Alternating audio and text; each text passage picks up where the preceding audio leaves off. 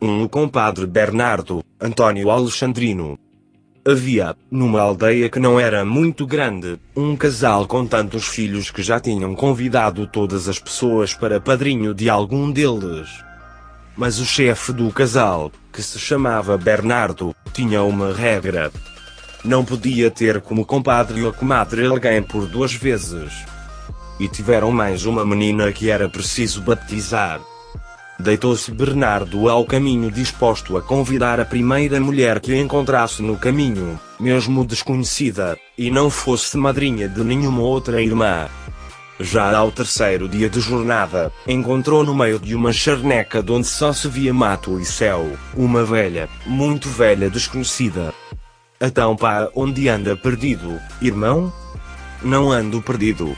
Ando à procura de uma madrinha para a minha filha.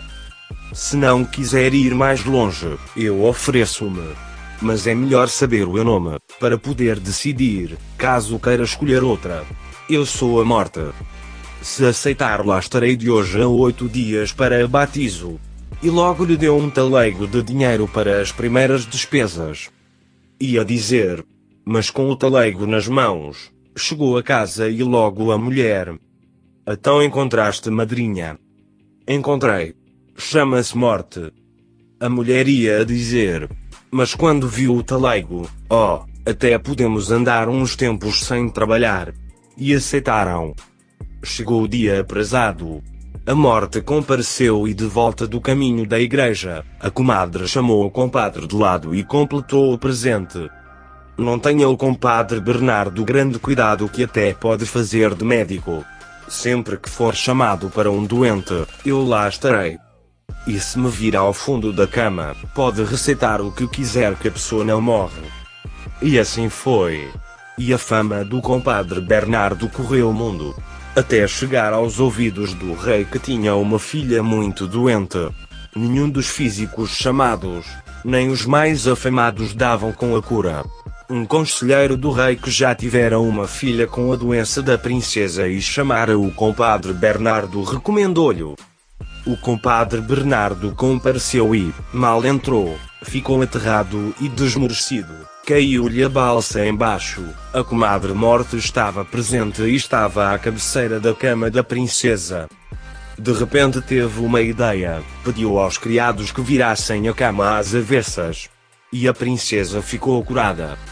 A comadre morte foi atrás dele e ameaçou: Isso não te ensinei eu. Mais uma esperteza e tu serás o próximo. Ele bem jurou que não repetiria, mas a ameaça ficou a pairar. Chegou a casa, contou tudo à mulher.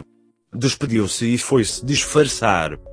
Se a comadre morte por aqui passar diz que não sabes de mim há mais de três dias e que fui para fora.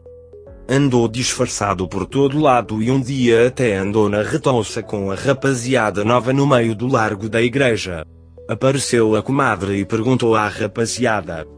Oh rapaziada, não viram por aqui o meu compadre Bernardo? E logo ele muito confiado no disfarce. Vimos, vimos. Era aquele rapazola que deitou a fugir logo que a comadre apareceu. Ah sim? É o mesmo. Como não está aqui o meu compadre Bernardo, levo aqui este velho pelado. Um compadre Bernardo, Antônio Alexandrino.